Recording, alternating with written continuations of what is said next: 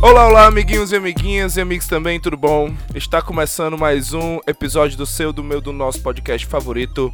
Sim, senhoras e senhores, é verdade, está começando mais um episódio do podcast Prolixo. Eu aqui vos falo, Matheus Lima. Estou aqui mais uma vez tentando comandar essa bagaça. E a minha direita, que dessa vez não é direita, é super de esquerda. Até demais. Ela, a rainha da internet, senhoras e senhores, Larissa Valiante, uma salva de palmas. Aê! Olá pessoal, olá meus amores, sejam bem-vindos a mais um episódio super educativo do Prolixo. E na minha outra esquerda, ele, o pernambucano arretado, professor de história, Rodrigo Fuso, uma salva de palmas, senhoras e senhores. Prazer estar aqui com vocês. Muito bom, muito bom mesmo. E ele, o cearense mais carioca que eu conheço, vem representando os punks, Carlos Macedo, um salve de palmas, senhoras e senhores. Valeu, gente. Valeu, Matheus. É isso aí, pessoal. Nosso, vocês pediram, vocês praticamente exigiram Foi. e a gente chegou aqui pra fazer esse programa sobre fascismo. É tenso, hein? Olha a responsabilidade que vocês colocam na gente, mas a gente gosta pra caramba. Mas a gente sempre falou sobre alguma coisa tensa, né? É, não Tava vai, sempre pincelando sobre. não vai ser hoje que a gente ia fugir do compromisso, né? Não mesmo. Ainda mais agora, no momento de necessidade. É isso aí, mas antes da gente começar o nosso programa, a gente vai dar os recadinhos, os nossos recadinhos semanais da paróquia, não é? Exatamente. E vamos lá os recadinhos da semana, né? Se você quiser encontrar a gente nas nossas redes sociais, você vai lá no Instagram e no Twitter e procura pro arroba podcastprolixo e vai lá, manda um DM pra gente, conversa com a gente. Não deixa de seguir, ok? Tem que seguir lá, tem que dar o like, vai dar, vai, vai Conversa deixar, com a gente, estamos lá pra conversar com deixa vocês. um comentário na nossa foto, diz que a gente é bonitão, que a gente gosta tá de biscoito demais. também. Tá, tá pedindo demais. tá- Tem que ser devagar com as pessoas. Diz que a gente é cremoso. Mas se você for daquela, daquela mídia antiga, se você for do, do, do tempo das cartas online, quiser Exato. ser um pouco mais prolixo, falar um pouquinho mais a sua história, escreve lá um e-mail pra gente no podcastprolixo.gmail.com, certo? A gente não promete que vai ler no ar, mas a gente promete que vai ler em off e, E com vai todo responder. carinho vai, vai poder vai tentar responder e se for algo que a gente veja que é que gera pauta suficiente pro programa, a gente traz como a gente já trouxe alguns e-mails, vocês já viram, certo? É, a gente tá nessa nesse período de isolamento social Ainda. e nada melhor do que fazer uma faxina, lavar uma louça escutando um podcast, não é mesmo? Exato. E aí você vai indicar pro seu amigo, vai nos indicar, vai indicar o Prolix, vai, vai passar a palavra, vai lá, indicar, o- indicar o nosso podcast pra ele, ou então botar na caixa de som pro prédio pro prédio todo escutar, a gente também não acha ruim, não tem problema. você vai forçar as pessoas a, a, a escutar, qual é o Faz problema? parte da propagação da palavra, né? Se a pessoa pode botar o funk dela truando, por que não botar uma palavra sábia, tipo esse programa que todo mundo precisa, precisa escutar ultimamente? Mas aí, se a pessoa quiser, se a pessoa quiser escutar no reservado dela, só no ouvidinho dela, e ela vai te perguntar, mas onde diabo é que eu encontro esse Prolixo? Onde é que ela encontra o Prolixo, Larissa? No Spotify, no Deezer, no Apple Podcast e no Google Podcast. Ou em qualquer agregador. Exatamente. Eu não tô esquecendo, mas em qualquer agregador. E se a gente esqueceu, você vai nas redes sociais da gente, avisa e a gente dá nosso jeito de botar lá também. Ou se você for old school também, Exato. ainda for da. aí quiser, quiser, E gosta quiser ver, sabe essa parada de aplicativo? É muito, muito negócio, muito Ou chato. às vezes a empresa também barra, né? Bloqueia, é, também tem tira e tal. E aí. você vai lá no speaker.com, procura a gente no podcast Prolix, procura a gente lá. Porque tá hospedado lá, né, gente? É, a gente tá hospedado lá, você vai escutar todos os nossos programas na íntegra lá, show de bola, ok? E é isso. Sem mais delongas, simbora pro programa.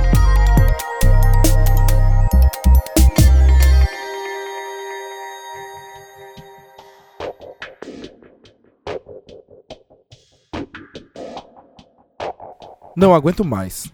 Essa foi a fala de Jair Messias Bolsonaro após uma das muitas vezes em que foram apontadas coincidências entre o seu governo, que se diz democrático, a outros que seguem a ideologia fascista.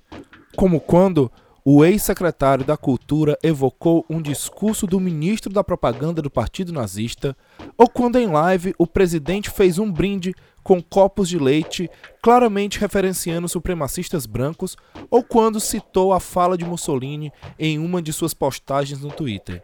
Então, visto isso, né, só nos resta a pergunta: seriam apenas infelizes coincidências? Essa é uma pergunta um tanto difícil, né? Porque é, alguém pode chegar e te argumentar dizendo que é. Não tem nada que prove. Mas é aquele negócio.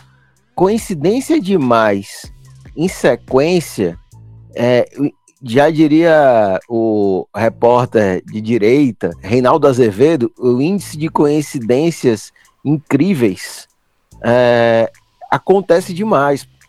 E é muito absurdo é, se fazer isso com as características que têm sendo feitas. Não é aleatório. E uma, o que me preocupa mais nesse governo não é simplesmente as simbologias, mas a, alguma das declarações que são feitas junto com ações internas que acabam deixando a gente é, assustado. Por exemplo, é, a mais recente para mim, que é mais dolorosa, é o cara chegar e dizer que o poder militar, a junta militar, os militares, eles são o poder moderador do Brasil. Se você diz que é poder moderador, para quem não entende o que é o poder moderador, é, na Constituição Brasileira de 1824 se teve um poder moderador, que era o rei. É. E o rei dizia se as leis estavam corretas ou não. Então, é alguém que está para cima da própria Constituição, que é um falso. É, um, um, sistema republicano, democrático de direito, ele tem como a, o seu grande poder a Constituição, que ela vai gerar poderes é, é, tripartidos no nosso caso. É, em outros países vão ter cinco divisões de poderes, quatro, duas, no Brasil, a gente tem três poderes que eles emanam da, do poder maior que a Constituição. Então, as pessoas devem seguir a Constituição. Não é o, a junta militar, os militares e nem mesmo o presidente que vai definir o que é a Constituição. Se você pega uma das frases do Bolsonaro, ele pega a dizer que ele é a Constituição. Uhum. De forma alguma. De forma é, alguma. É, o presidente não é a Constituição. O presidente segue o poder da Constituição. E ele deve responder à Constituição. Por quê? A Constituição ela é criada como um contrato social entre uh, os mais fracos com os mais fortes, onde que a Constituição vai garantir que os mais fracos não sejam sobrepostos dos mais fortes. É, que essa é a base da ideia iluminista que cria os modelos constitucionais e as repúblicas constitucionalistas a partir do século XIX. Então, eu acho que a gente tá, não está simplesmente flertando com o fascismo, a gente está flertando com algo pior, que é o autoritarismo. É muito flerte para ser só coincidência, é, uma, é inspiração já. Porque o autoritarismo, ele é um traço de um governo fascista, né? Mas nem todo, nem todo autoritarismo é um fascismo, né? Não. Não, não tô falando besteira. Não, não tô falando besteira. É porque são conceitos muito próximos. Uhum. para você entender. Por que que existe o, a concepção de partidos políticos? Os partidos políticos são ideologias políticas que elas representam um grupo social. É, eu penso que a gente deveria investir no amplo setor social, no bem-estar social. A gente deve investir num sistema mais liberal. Isso são ideologias que partidos políticos eles devem existir para que, de forma que se construa um bem-estar, é, se organize o Estado a partir de vários interesses é, diferenciados. Então, quando eu tenho um único partido, eu vou chamar esse essa ideia que cria uma concepção que como se todos pensassem iguais, não precisa que todos pensem, mas que se cria essa ideia, uhum. eu vou chamar isso de totalitarismo. Sim. Porque eu vou ter um partido com uma demanda política que ela vai tentar impulsionar um poder hegemônico. Sim. Entendeu? Quando eu tenho um Estado autoritário, eu estou sendo pior. Porque eu elimino a concepção de um partido que existe um debate político. E eu crio, numa figura de uma única pessoa, a concepção política. Ela que define é, a concepção política. Que é exatamente o que a gente vê hoje em dia, por exemplo, nas tentativas desse governo.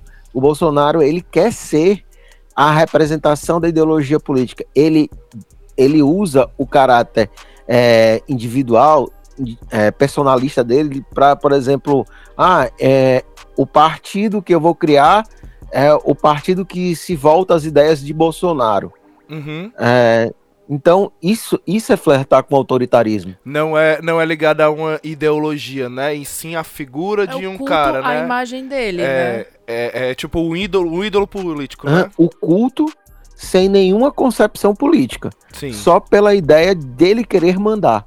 Certo. Ele que quer mandar e não há diálogo sobre isso. E uma das concepções que, por mais que existam estados totalitários, é existir o diálogo. Porque senão não existia parlamentos dentro de estados totalitários, não existiam várias pessoas pensantes.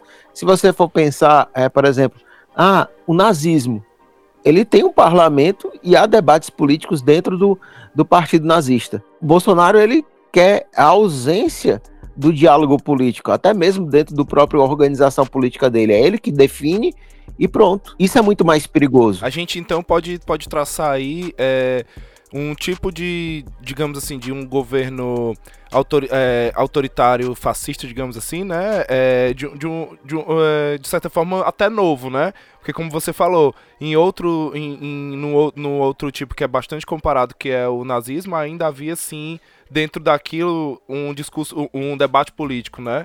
Coisa que nessa nesse fascismo brasileiro, digamos assim, que não é nem não é o integralismo, é o bolsonarismo agora, né? A gente a gente flerta com algo muito pior, né? A gente a conversa é muito pior, é sem é, é uma conversa sem o debate político até, né? É, porque ele esvazia todos os possíveis, né? Ele não tá afim de discutir sobre isso. Com ninguém. Nem, é, é, é entre ele e os filhos dele no máximo. É. É, é, o discurso é muito fechado e ligado a ele.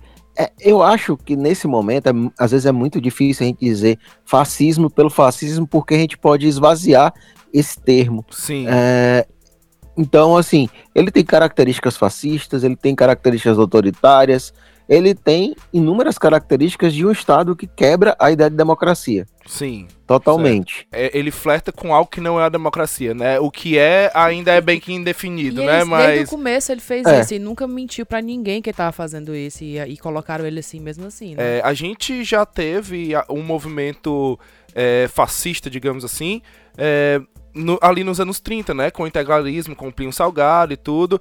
E naquele tempo eles não passaram, né? Eles não conseguiram chegar ao poder, a população não engoliu tanto assim. Por mais que eu veja a figura do Getúlio Vargas como algo muito importante nessa não, nessa não passada do, do, integra- do integralismo, mas o que é que na sociedade ficou tão, tão abalado diferente assim que hoje a gente, digamos assim, a janela de Overton, né, mudou pra uma coisa que é ser aceitável esse. Esse, esse, esse debate do autoritarismo, essa, ser aceitável até as pessoas pedirem sei um a AI-5, per- Eu né? acho que eu sei por quê. Porque a gente nunca, de fato, ensinou a população o erro que foi a, a ditadura do Brasil. Também, A gente repetiu isso. também. Tem muito, tem muito disso que, que a Larissa falou. E, é, e além de tudo, é, é, acredito que numa questão geral, assim, falando de, de política num todo, é como se a própria política brasileira, a democracia, não tivesse é, é, aprendido a dissolver muito bem quem são as figuras políticas, ou seja, o que, o que eu entendo que está acontecendo hoje é uma pessoa que tem um, tem um passado né, de, de, de vida militar, levou isso para a vida pessoal, levou isso para a vida política. E, a- e chegou, chegou um momento em, é, onde as pessoas é, é, simplesmente não, não pararam para observar esses pontos. né? Então, é, é, tudo isso que ele tem colocado, esse autoritarismo, ao meu ver, vem tudo de uma de, de um passado, talvez não, não tão recente dele, mas é, é, e tentando empregar isso como se fosse uma a- como se a política fosse patente, né? Uhum. justamente quando ele abre a boca para dizer que ele é a própria é, Constituição. Exato, como se fosse uma hierarquia militar, né? Tipo, o presidente é o general e ninguém questiona as ordens do general porque é proibido pela, pelo código do, do Exército Brasileiro, né? Pelo código militar, não só do Exército, pelo código militar que você não pode questionar o seu superior, né? Justamente. A, a gente tem várias conjunturas na história que eu gosto de começar assim. O nosso problema é que a gente não estuda história. Porque se a gente fosse estudar história, a gente perceberia algumas coisas. O flerte do poder pelos militares, ele está sempre presente desde a Guerra do Paraguai. Sim, verdade. É, Verdade. é, são os militares que proclamam a república Uhum. de um golpe. Um militar moribundo, né? Di- Diga-se de passagem. O cara doente foi ali. Não, nem quero, que nem quero essa conversa, não. Sou amigo do rei. Nem quero essa conversa, não. É. Então, assim, eles não conseguem se manter logo em seguida é, e começa-se um governo oligarca. Mas quando tu falas que o Getúlio ele não deixa entrar os integralistas, a gente não pode esquecer que o Getúlio Vargas, ele é um autoritário. Sim, sim. Ele, sim, ele, ele dissolve, ele proíbe todos os partidos políticos. sim. Ele diz que a única ideologia política é ele. Uhum. E ele consegue fazer o que até então não se fez no Brasil, que é unificar o Brasil.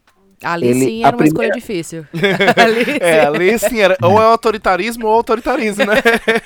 É, ele queima no, na entrada do Estado Novo, quando ele proclama o Estado Novo, ele queima todas as bandeiras regionais de todos os estados e diz que não existe mais os estados brasileiros, só existe o Brasil. Nossa. E cria sistema de intervenções, é, tirando os governadores é, de estado e passa a ter é, interventores locais, que ele desconsidera nesse momento do o pensamento político que se tinha até então. A partir daí ele vai começar a criar uma ideia do que seria o Brasil. Se você pegar, ele vai, ele vai criar ó, os institutos que vão criar do Brasil Unido, que é um deles o IFAM, Instituto Patrimonial, com Mário é, Mário de Andrade Sim. ele vai fazer com que os intelectuais tenham a ideia do que é o Brasil. Gilberto Freire, Sérgio Buarque,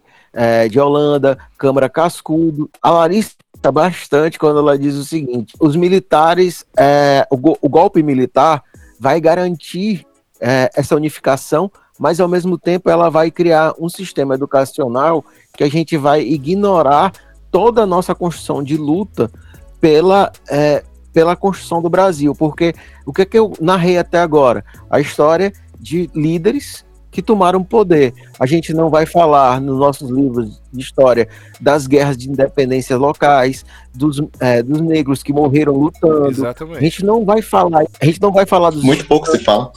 Pois é, e isso é fundamental para a gente entender que a gente só se construiu como país porque teve as lutas populares. Exatamente. O povo nunca foi passivo, como se criou essa ideia Aham. é, antiquada que o povo assistia tudo bestializado. Não, o povo lutava, ia pra rua. Exatamente. Que é ali no, a- a- ali no sul, né, Rio Grande do Sul, então, foi um berço de muitas inconfidências, né, cara? De, mu- de muitas de, de muitas revoltas, de muitos movimentos mesmo ali. É, enfim, você estuda no, pela, pela história inteira. A, a Inconfidência Mineira, a, a, a, a, revolta, a revolta Farroupilha, tudo isso, né? É- é, o próprio Canudos foi A Confederação do isso. Equador, Confederação- en- Então, Canudos, contestado. Então, é o que a sensação que se teve nessa história toda é que a gente ignorou o fato que a gente teve figuras autoritárias que reescreveram a história tirando o poder do povo. sim. E a gente foi aceitando isso. Então, a nossa história é a história de militares é, que tentaram um golpe militar várias vezes e sempre se acharam maior do que todo mundo. Isso tá no- na proclamação da República, tá com Getúlio Vargas, porque Getúlio ele é apoiado pelo golpe militar, tá na saída de Getúlio com a entrada de Dutra, que era um militar, tá no golpe é, militar de 64 e agora novamente os militares flertam com o poder se achando poderes moderadores. Não, e eles estão em todos os lugares, né? Tipo, nunca se viu um governo tão cheio de militares em vários, em vários parâmetros. A não ser né? que seja uma ditadura. Exato, mas assim, é aquele negócio, se os, a dita- a- os militares nunca aceitaram que existiu de fato uma ditadura, imagina agora, eles não vou dizer, então, estamos fazendo um golpe, viu galera, tá Mas aí- acontecendo. Aí, é que tá, aí é que tá. Aceitaram sim, que na época da Aceitaram ditadura. nada. Na época da ditadura, eles foram eles que chamaram de ditadura, né? Tá- Tem uma reunião gravada em que, se eu não me engano, é, é o. É um dos generais lá, não vou saber o nome deles. Que ele mesmo fala, então se for assim, se for para o melhor do Brasil, então que se estabeleça o, o estado de ditadura. Ele, ele fala isso, então eles reconheceram sim que era uma ditadura. É eles que, como o Rodrigo falou, a história quando, quando foi reescrita, aí ela foi reescrita de uma outra maneira. Esqueceram vários detalhes, É, né? n- foi, foi falado como revolução de 64, não como um golpe, né? Como... de, de relação a todo esse flerte que sempre teve, né, nessa questão de, de, de militares e militares no poder, e vai e volta, aí há mais uma tentativa, e depois tem a retomada do povo, aí tem as, tem as lutas é, que já aconteceram antes, e provavelmente, né, né, nada impede que possa acontecer de novo, eu imagino, assim Sim. como teve na última ditadura. É, a, a questão é, o, a- o ponto-chave, o principal, na minha opinião, é justamente o fato de que o pós-ditadura do Brasil, é claro que tudo que fizeram foi, foi sensacional na época, na, na, na sem tirar méritos para que o Brasil saísse dessa e voltasse para uma democracia. Mas o grande fato, é, é, é, na minha opinião, é que houve uma suavização com, com pessoas que foram responsáveis por, por diversos crimes durante a, a, a ditadura. Acredito, eu, sinceramente, eu levando em consideração, por exemplo, livros de escola, a, pouco se fala no, sobre, sobre esse assunto na, na, na nos livros, ou seja, é, é, basicamente, ou você cria um interesse depois e você aprende essa, essas, essas questões sobre Brasil, ou simplesmente isso não, não, não, não, não é devidamente informado sobre as coisas que aconteceram. E, e, isso faz com que as pessoas não tenham noção é, é exatamente do que uma comoção, uma luta, um, uma luta é, é, por, o, por objetivos, por que seja, é, é, tão forte que isso é, acaba se tornando. A gente tem que entender que quando a gente fala de militares, a gente tem dois grupos. É, um, um oficialado, uma turma oficial, uhum. é, que elas, eles começam a sua carreira como tenentes e vão almejando até general. E vai ter um grupo que tá ali na rabada, que começa no, na relação que é, é, é, aspi, é, é, soldado raso. É os e praça, vai chegar né? no É, os praça e vai che chegar no máximo a um tenente se tiver sorte. Uhum. Mas eu acho que não passa de sargento. Então, assim, essas promessas. Então, assim, essa galera que volta é, dos conflitos e são prometidas coisas para ele não são alcançadas, foram sempre é, a turma de cabo e sargento. É, os e soldado. Exato, exato. É, o que a gente fala que está flertando com o poder o tempo todo é, são os oficiais. E eles não estão de escanteio assim, não. Uhum. É, eles participam, mas eles não querem só participar como coadjuvantes, eles querem ser o poder. O poder, é, exato. E se você conversa com pessoas ligadas a esse grupo de oficiais, a visão do militar é que eles são superiores aos civis. Uhum. E eles têm esse discurso, e esse discurso é centenário. É. Então, Sim, sim. acreditar que o poder militar vai poder moderar a relação da Constituição não é um achado na fala simples, não. Isso é uma construção educacional dele.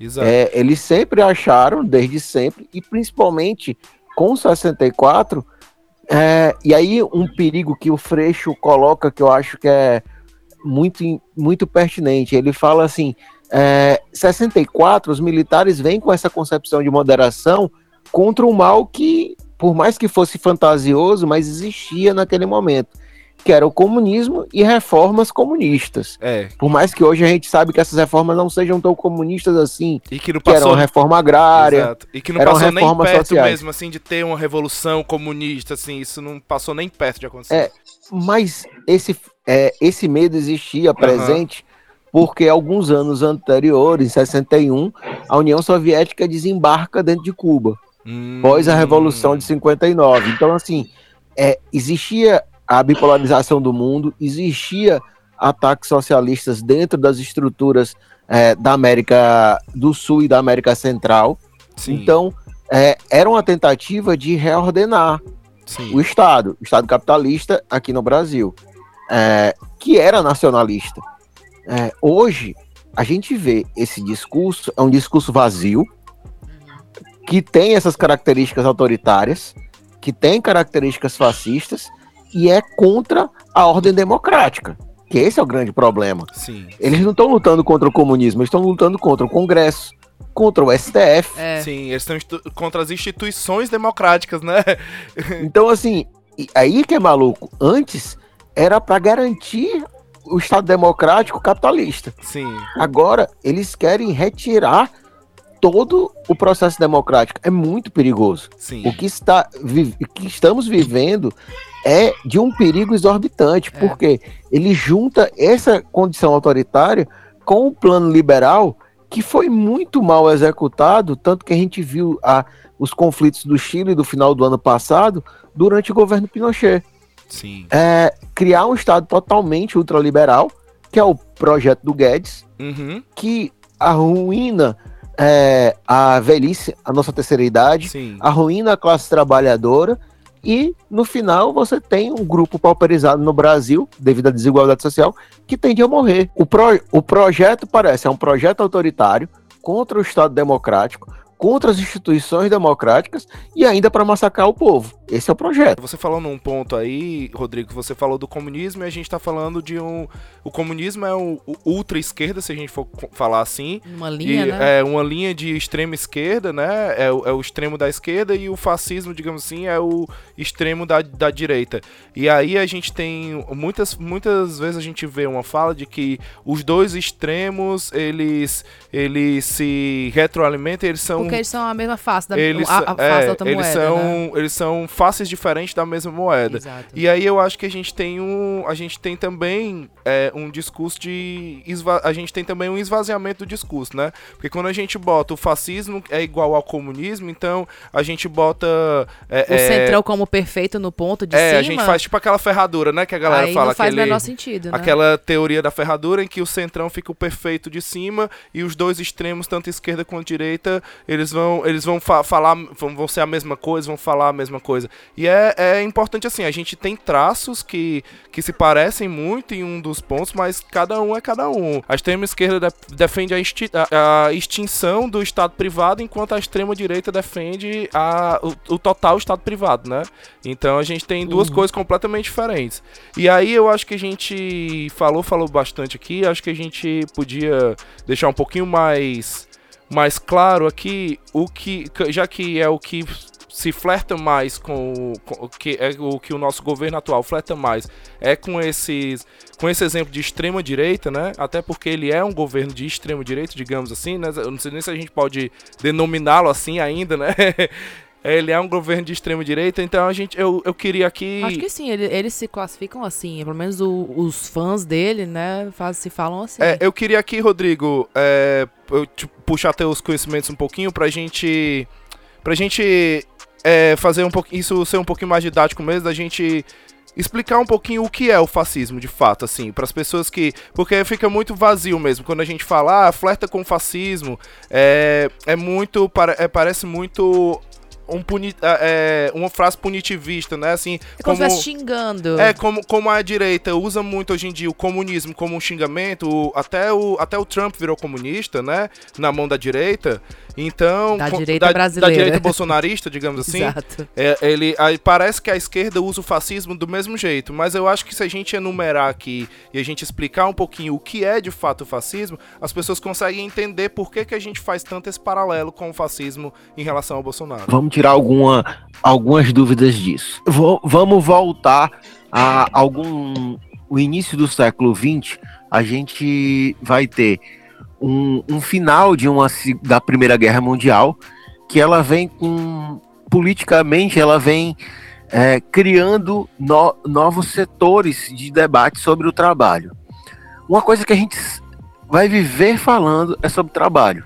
Uhum. É, e é impressionante como todas as causas, no final, se relacionam à, luta pela melhor condição de vida em relação ao trabalho e à não exploração do trabalho. Porque a gente vive dentro de um Estado capitalista em que o trabalho é a coisa mais fundamental. É, expropriação, poder, é, propriedade privada, os meios sociais de produção, que todo mundo já conhece essa história. Uhum. Então, no final da Primeira Guerra Mundial, o que é que a gente vai ver? Vai surgir soluções para a, a formação dos estados e a luta pela melhor condição de trabalho. Vai surgir é, o socialismo da União Soviética, da União das Repúblicas Socialistas Soviéticas, e vai surgir um partido político que vai vir de um viés é, que debate o trabalho, e aí eu eu acho que é um- uma parte de equívoco do revisionismo histórico, de dizer que o, o- a ultradireita, o nazismo, nasceu do socialismo. É, não.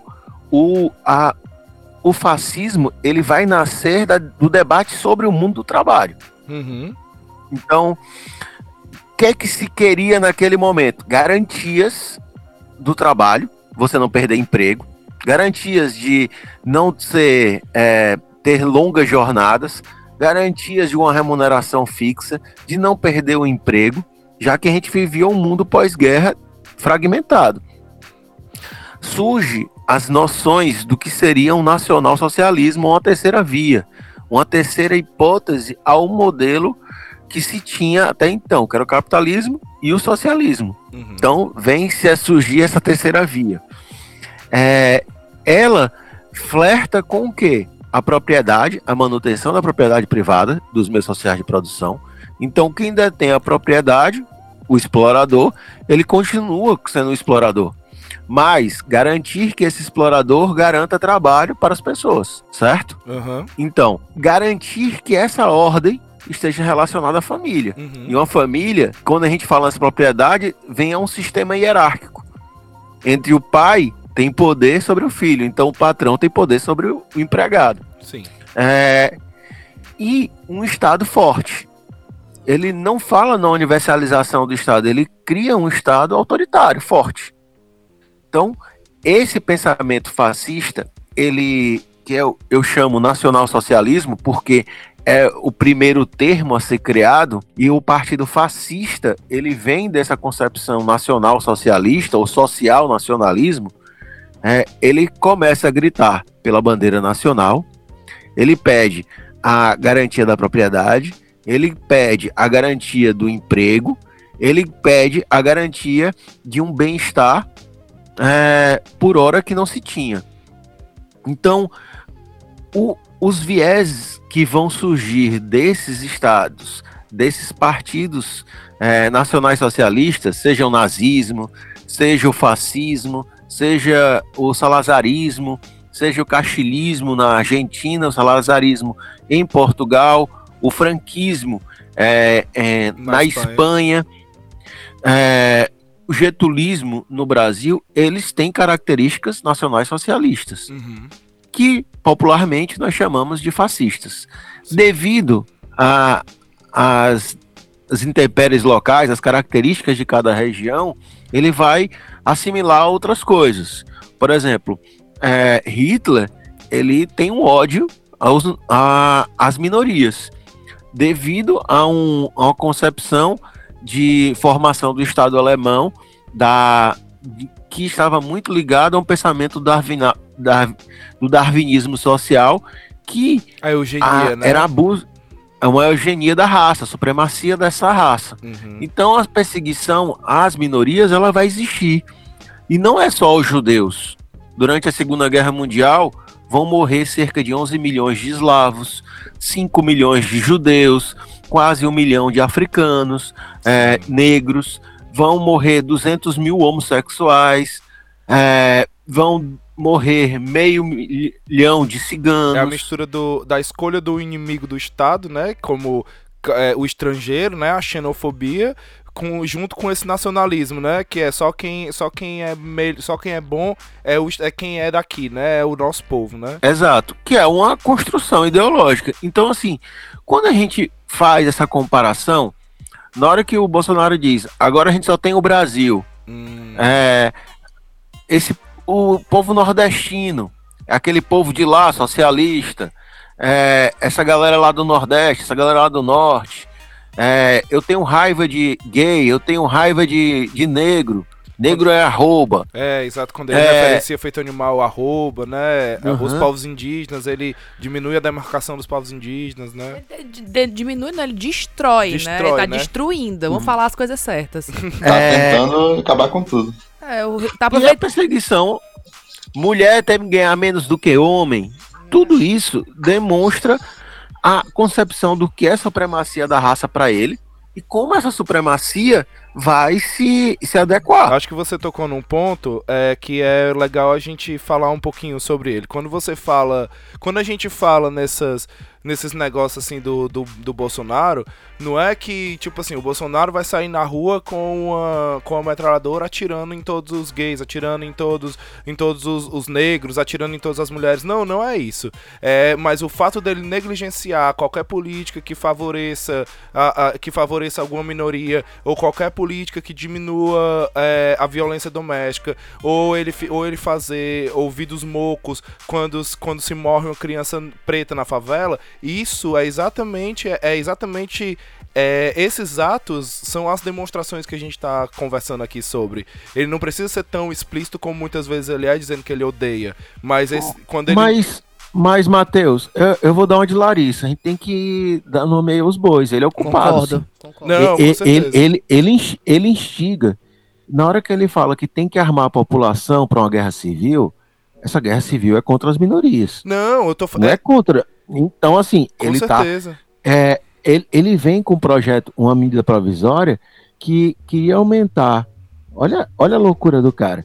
Aumentar o direito de compra de 200 é, munições é, por ano para 550 munições por mês para qualquer pessoa que tivesse arma, E pudesse ter arma. E ele, e ele ainda e ele ainda diminui, né, o rastreio. Tipo, você é, vai- é, é muito mais tranquilo comprar e muito mais difícil rastrear, né? Quando eu falei o que eu falei, não é eximindo ele, não. É dizendo que é tipo assim, ele não precisa fa- falar um discurso tipo eu odeio, eu odeio negros. Como ele fala, ele não precisa falar isso, porque as outras atitudes dele já fazem exatamente isso. É isso que eu quis dizer. Só pra É, deixar ele claro aqui. faz, a atitudes faz, ele fala, ele não tá nem aí, É. porque ele- a sensação que eu, que eu tenho vendo é que ele sabe que nada vai acontecer com ele, e ele vai conseguir tudo que ele quer. Ah, esse é, é o medo que eu tenho, porque assim, uma coisa é você usar só do discursos e de simbologias, que é o que a gente começou a falar. Uhum. Mas aí a gente vê leis que ele tenta criar, que é exatamente para munir isso. Munir grupos é, que sejam tipo os camisa pretas fascistas que saíam na rua para bater nas minorias, que não estavam fazendo o que deveria fazer se- na cabeça dos caras lá, Sim. nos anos 20. Uhum. É, na Itália tinha um grupo de que era um exército pré- é, paramilitar, era um grupo paramilitar de população que se armou e resolveu sair batendo nas ruas da Itália em todas as minorias que eles achavam que não estava condizente com o Estado fascista.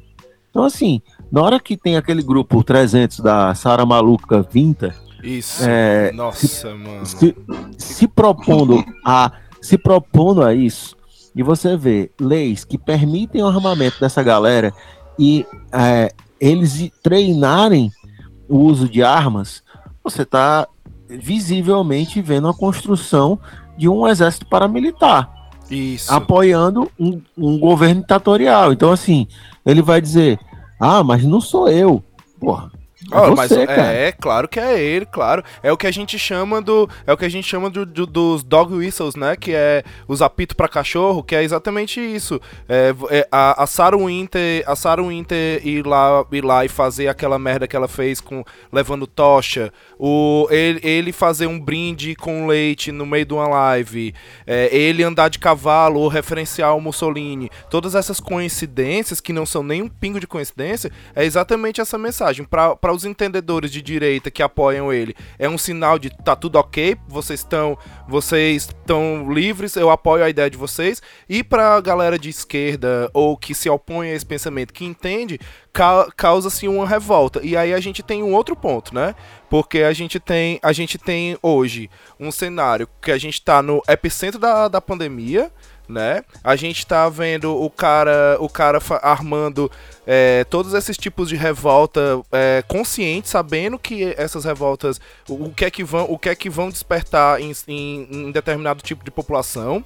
Né? Ele tem, é, é, ele, aí ele tem, ele tem tudo isso aliado ao, ao movimento antifascista que está acontecendo e ele fica só botando cada vez mais lenha na fogueira, justamente para isso, pra, porque ele sabe que a, a oposição não tem tanto, não é tão centralizada, né? Não tem, Ele usa do fato da esquerda não ser tão organizada É. pra fazer o que ele tá fazendo. não, tem, não é tão centralizada, vai, vai pra rua fazer o caos e aí, e aí ele tem uma desculpa pra poder fazer para poder fazer o que ele quer, porque brasileiro atura preto, pobre no chão morto, mas não atura é, vidraça de banco quebrado, né? Eu, eu, eu ia falar justamente isso. Eu acho que, de- é, como vocês sabem, né? Tudo, todas aquelas as, as reviravoltas, tudo- as coisas foram acontecendo naquele pós 2013.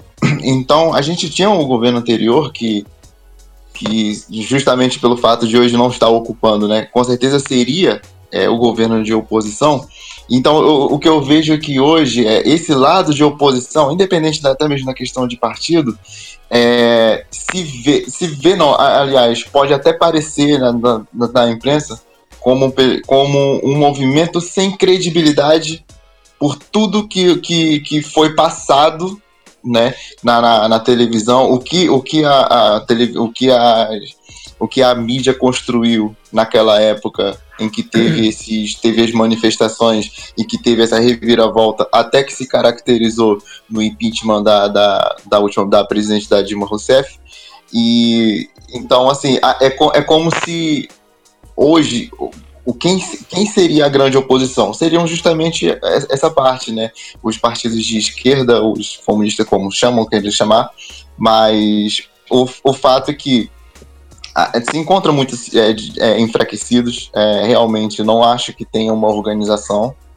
E é. é tanto que tanto é que você vê hoje que nas últimas vezes que eu vi né, embates de verdade de, de pessoas que foram é, tentar se manifestar e se opor a, a, a movimentos que, que foi quando começou a surgir agora esse grande debate sobre fascismo, são pessoas que não estão ligadas diretamente a partidos até então. E aí a gente viu isso meio que em 2013, né? A, a galera falando, a galera, a galera é, não, não levando as bandeiras, é, as coisas muito vazias. Quando, quando passou pro não é mais só 20 centavos, começou a, a, a englobar, a, a, englobar muita coisa. E daqui que algum, alguém conseguisse puxar essa liderança, que foi o caso do MBL, né? Eu até vinha discutindo isso com uns amigos no outro podcast, Humanas de fazendo aqui o jabá da, da turma dos amigos aqui do Rio Grande do Sul. Uma das coisas que eu perguntei para a, a Bia, que ela representa os movimentos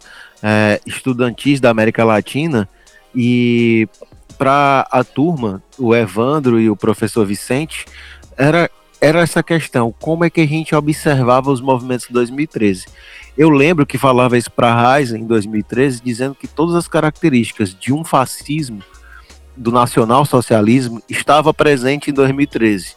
As pessoas caminhando com bandeiras, as pessoas cantando o hino nacional, as pessoas derrubando e rasgando as bandeiras dos partidos ideológicos uhum. da, que que definem uma pluralidade de, de, ideias.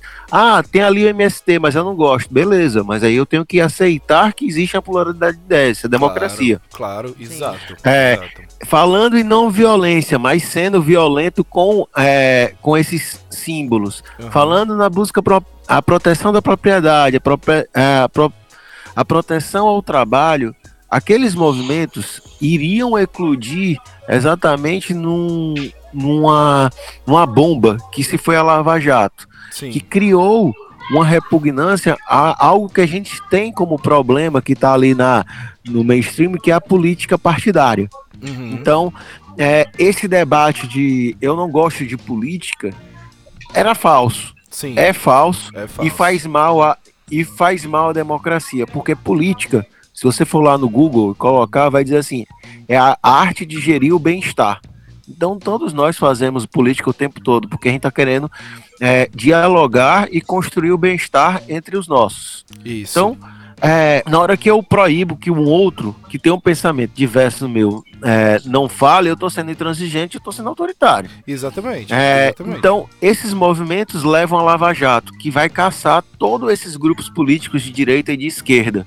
Sim. Que aí a gente pode lembrar que cadê o Aécio? Cadê o Alckmin? Pois Cadê o é, PSDB? Cara. Cadê pois o PSDB? É. Todo mundo bem caladinho é. com a violinha no saco. Ah, eles não acontecendo. A direita some por conta dessa implosão que foi a Lava Jato. A esquerda vai sofrer bastante e vai surgir, e vai, e, e vai... vai... perdendo credibilidade, né, ao longo do que os acontecimentos e, e, o que vai sendo passado na TV, no, nos, nos, jornais na época, e tudo caía isso como responsabilidade do, do, do governo atual, né? É, mas a, as grandes lideranças elas vão sofrer o impacto de, um, de uma construção safada, não tem outro nome, é, cretina, que está uhum. ligado a essa turma da Lava Jato, que vem para implodir exatamente as lideranças políticas. O intuito deles é uhum. é implodir para quê? Surgir lá do, do fundo da, do que há de mais podre aqueles que até então eram ditos como é, escória, o baixo né? clero do Congresso. Clero, a escória, é, a escória do Congresso. Que aí vem aquelas pessoas que não estão envolvidas com nada estrutural, porque nunca participaram de nada estrutural. Uhum. Estrutural de governo e afins. Por isso que é, o PSL vai ter 57 deputados eleitos, é, deputados federais. Então, assim, você vai ter uma super bancada de um partido que não era nada. E Ninguém quem é nem- que vai ganhar? Tinha nem ouvido falar desse partido até o ano, do ano, ano passado, das eleições. E quem é que vai ganhar? Quem são esses deputados? Se você for caçar esse pessoal, são pessoas que não têm nenhum projeto de nada. A única coisa que é, eles denunciavam era. É, eles não denunciavam, mas assim, eles praticavam, na verdade. Eles praticavam homofobia, racismo. Então ele traz à tona aquilo que estava desde sempre guardado na nossa é, construção. É, nós, é, um país racista, homofóbico, misógino, Total. é, e, e ele traz isso à tona. É, a Lava Jato, ela pega essas pessoas que estão caladas, que ali são 30%, é, é, usando do, dessa, desse debate dos 30% contra os 70%, mas ali você Sim. vai ter os 30%. E esses 30%, eles são tão fortes que é o ponto de conseguir manter um, um colegiado, manter um presidente, e se eles é, se manterem sem nenhum diálogo sobre o que é política, que é o que eles querem, eles não querem debater política. Eles querem lutar pelo autoritarismo, para a gente não dialogar. Isso. Para quê? Eles se manterem lá no poder. Então, Isso. Quanto mais a gente fala que não existe consenso, a esquerda está perdida, a direita está perdida, a gente reproduz esse discurso que a política a política morreu. Pode crer. Na verdade, a política está viva. Quando você vê é, pessoas como o Dória, o João Dória, conversando com Lula, o Freixo conversando com Haddad, o Haddad conversando com a Manuela Dávila e com Flávio Dino, o Ciro conversando com Haddad, o Ciro conversando com a Manuela, o Ciro conversando com Flávio Dino, você está vendo que está sendo feito política. Mas é o que o Freixo fala. Nós precisamos construir um debate democrático. E isso pode ser muito doloroso, porque a gente vai ter que conversar com aqueles que foram, em alguma hora, contrário a nós. Pensaram diferente. Porque a gente só vai manter a democracia existente se eu souber dialogar com o cara que, fala, é, que vota no Dória, que vota no Alckmin. É, isso é democracia. Você tocou num ponto muito, muito importante aí, que é exatamente complementando o que o Carlos falou. Quem tá contra, quem tá contra o governo não necessariamente é de esquerda. Quem tá contra o governo é a favor da democracia. Desse governo atual que a gente tá vendo agora, é, um, é quem tá lutando pela democracia e não é lutando só, por- só por, por, por a gente, assim. Não é só por, por algumas bandeiras, é exatamente pela existência da democracia. Por isso que vale a pena o diálogo com. Se for ter o caso que tem que sentar com o quinto Kataguiri aqui do MBL, a gente vai ter que sentar pra conversar, porque a gente tem que estabelecer esses diálogos Porque isso com é todo. democracia, tem que escutar todos os Com- lados. exatamente, com todo mundo que quer, que quer, que quer essa democracia. É, eu queria só fazer um, um parênteses assim, quando eu falo na questão do esvaziamento, eu falo, quando eu falo na questão da, de não, não tem um- uma, uma centralização, não existe um, não existem liderança, não existem é, é, bandeiras fortes dentro da esquerda, eu não tô falando da esquerda como um todo, eu tô falando dentro das manifestações é, É porque De- parece que estamos de- repetindo dessa- é, 2013. dentro dessas manifestações. Por quê? Justamente por isso. Porque as pessoas que estão pensando política nessa hora estão vendo essas manifestações em plena pandemia como um tiro no pé, como um suicídio, como exatamente respondendo positivamente aquilo que vem sido reforçado. As tretas implantadas, digamos assim, né? É porque, mais uma vez, a gente, a gente traçou aqui um. um- Mas tu um- fala isso do, dos movimentos do domingo passado, que a esquerda foi a, Isso, isso. a- o Largo do Batata, Isso, São Paulo. isso. Cara, eu acho, eu acho novo. É um momento novo que a gente vai ver o que é que vai acontecer a partir de agora. Eu, eu acho difícil a gente dizer que não existe uma organização, porque as novas organizações é, elas vão estar é, renovando esse debate. Por exemplo, quando a gente fala no Black Lives Matter Hum. é, nos Estados Unidos, ele é um movimento que não está diretamente relacionado nem com os republicanos nem com os democratas. Mas ele tem uma bandeira, ele mas tem um bate. assunto. Não, mas bate né? de frente com o governo atual Aham. também. Então, tipo, acaba sendo um, fortalecendo É- o debate político. É um, pensamento, é um pensamento político. Da mesma forma, na hora que você tem um grupo de união de estudantes, você tem um movimento dos negros, você está debatendo questões democráticas importantes. Sim. Qual é o papel das. Veja só, hoje no Brasil, quem mais está morrendo são negros. Sim. Para cada cinco mortes de Covid, um é branco. É. Os outros são pessoas pobres. Isso Sim, colocando desses só Covid, pobres, né? Só o Covid. E dessas pessoas Covid. pobres, a maior parte são negras. Sim, claro. É, no Brasil, para cada cinco negros que morrem, só morre um branco. Então, assim, é, essa é uma pauta política. É, e é uma pauta de discussão democrática clara, que eu acho que está ali. Na hora que você vê as torcidas organizadas como é, do Corinthians, Palmeiras se juntando para pedir democracia, isso é uma pauta política que vai para um dos, dos espaços mais importantes da política brasileira, que é a arquibancada. É. E É, aí vai surgir, e aí vai surgindo também é, novas, novas ideias, novos debates, coisas que ah, talvez não fosse necessário na oposição anterior ou na anterior da anterior. E, e eu vi, e eu, foi o que eu vi justamente isso, sabe? É, a, primeira, a primeira vez que eu tive agora o conhecimento de, da- do que aconteceu na, na semana passada, retrasada, é, me lembrou muito, me lembrou muito o que quando eu comecei, sabe?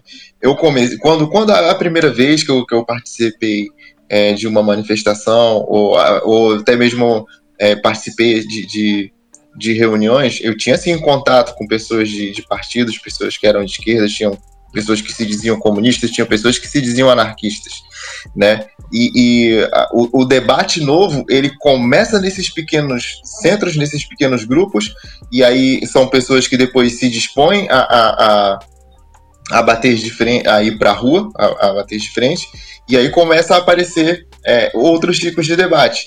Então, é, é o, o que eu vi na semana retrasada, na minha opinião, foi que você não estava vendo ali uma, uma manifestação da, da, como posso dizer para você, não exatamente da oposição política que foi para a rua para impedir as avacalhar as, as manifestações do Bolsonaro, mas foram pessoas que se organizaram por si só. Sim, Talvez possa, sim. possam, possam ter, possam E- ter e partidários ali dentro, nada impede, mas é, aparentemente não foi essa a bandeira levantada. A bandeira levantada é que si- simplesmente o que estavam, a minha opinião, a- na minha visão, né, era isso, é tipo assim, cara, vocês não vão fazer é, esse tipo de coisa, a gente não vai deixar, nós estamos se opondo a isso. É, eu não aguento Carlos, mais, né? E, e aí, e aí um ponto que eu acho importante, é muito diferente de 2013. Ninguém tá Bem proibindo, é, ninguém tá proibindo ali de levantar nenhuma bandeira. As pessoas levantaram a bandeira da CUT, levantaram do MST, levantaram do, do movimento gay, LGBTT, levantaram todas as bandeiras que você possa imaginar. Diferente em 2013, quando o, alguém levantava uma bandeira do MST, a galera arrancava e rasgava. E a única bandeira que podia levantar em 2013 era a bandeira do Brasil. Porque tava misturado, É- né? é- com é os por- é porque- bolsonaristas. Sim, é, é que 2013 foi curioso, sabe? O, o- o princípio mesmo, o começo de 2013, inclusive uma das, uma das que eu fui, era. Eu, se eu não me engano, eu- eu- a última vez que eu tinha ido a uma reunião do, do movimento pelo Passe Livre, que foi na, na- numa ocupação chamada Flor do Asfalto, no centro aqui do Rio, é, já tinham havido manifestações, né? de- de- nesse- por causa desse motivo, justamente do aumento dos preços da passagem, e aí a gente queria o passe livre para os estudantes.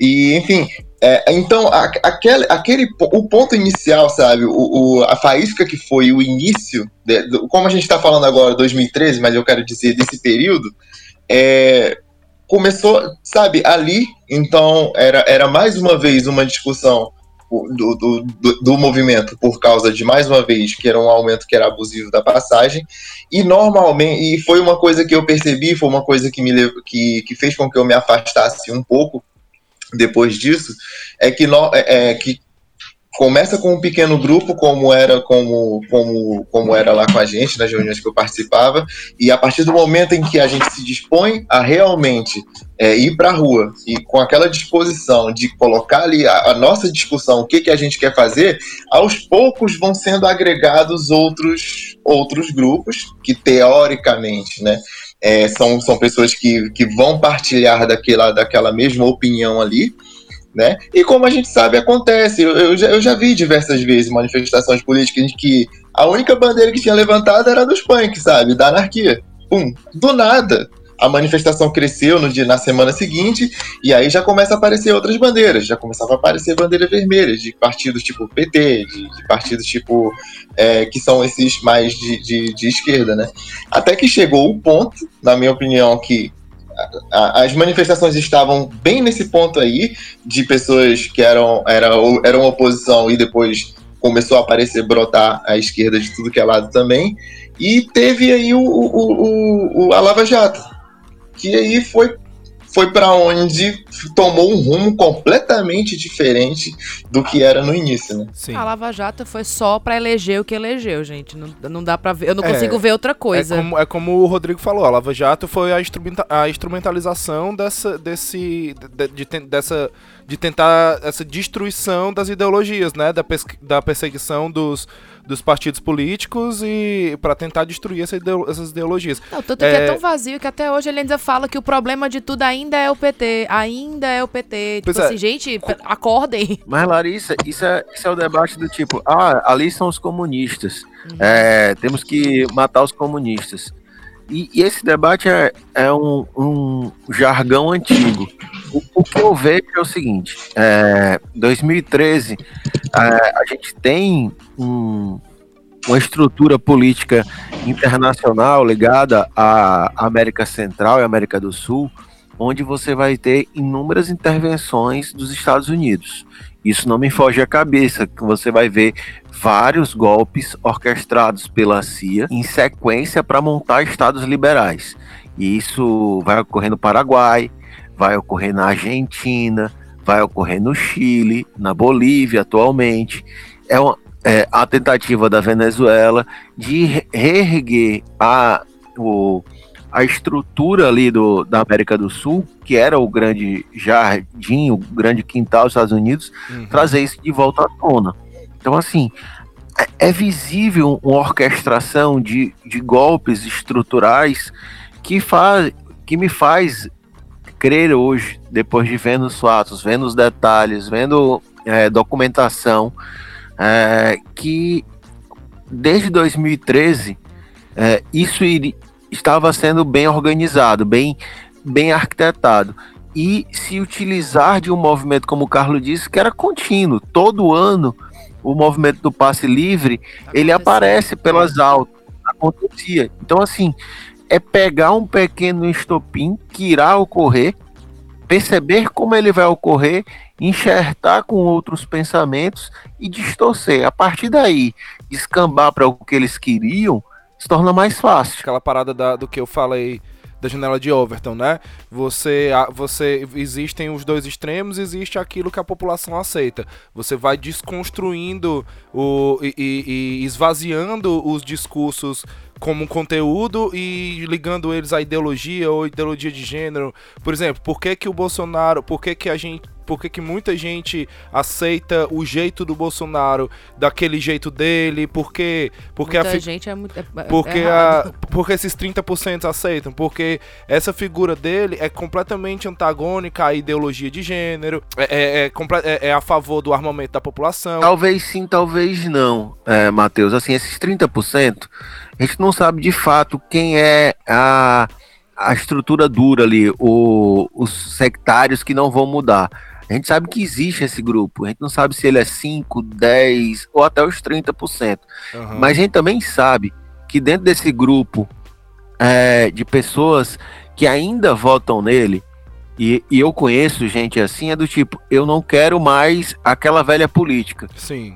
Que seria do PT, do PSDB, do PDT, que são as figuras tradicionais. E Ele quer a política Bolsonaro... mais velha ainda, que é a ditadura, né? é tipo isso. É, mas a gente não estuda história, Larissa. É verdade. Então, assim, se a gente estudasse, a gente não ia cair nesse discurso. Ninguém tem a memória do Bolsonaro dos últimos 30 anos, só tem a memória quando ele surge como um, uma solução para a, é, essa velha política em 2017. Ninguém sabe o que Bolsonaro 2016 para trás. É, mas aí como você tá falando, é exatamente, é, é exatamente o, o é a continuação desse raciocínio que eu tava dizendo, da janela de Overton. É por conta disso, ou seja, por conta dessas, dessas, dessas coisas ideológicas, ou só por ele simplesmente representar a nova entre várias aspas Eu acho política, que vai além disso. a política contra o PT é que ele conseguiu mover da opinião popular que não aceitava, é, que não, ou a maior parte do, do, da população, né, sei lá, enfim, dessa, dessa galera que não aceitava o, o, essas políticas autoritárias ou, esse, ou essas coisas que ele falava, ele conseguiu desconstruir o discurso, relevar o discurso de ódio dele, pautando exatamente nisso. Porque eu sou contra o PT, porque eu sou contra a corrupção, porque eu sou contra tudo isso Porque aí. ele faz tudo ser simples Entendeu? demais, é mastigado. É E- e, a gente, isso. a nossa cultura brasileira é não se discute política, não se discute futebol, não se discute religião. Aí fica nessa burrice de não ficar conversando sobre nada e ninguém sabe o que o outro tá pensando, não ter como discutir os- as ideias, os assuntos. Tá, mas por que, que eu tô falando isso? É justamente pra gente tentar entender mais ou menos, porque a galera. Porque quando a gente olha pra trás, por exemplo, quando a gente olha pros governos fascistas, quando a gente olha pro, pro governo nazista, a gente, a gente pensa de caramba, como é que esse povo deixou isso acontecer?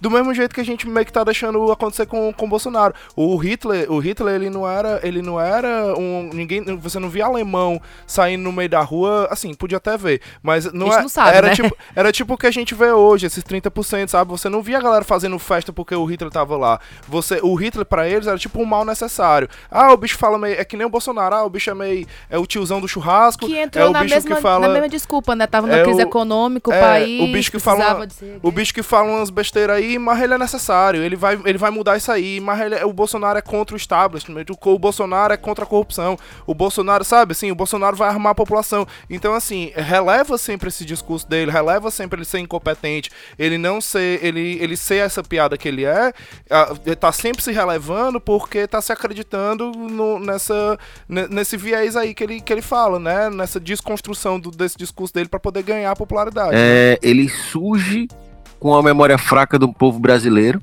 que a gente não aguenta, não aguentava mais essa velha política, ligado e orquestrado a, a uma estrutura internacional que queria uma mudança dos governos progressistas da América Latina, da América do Sul.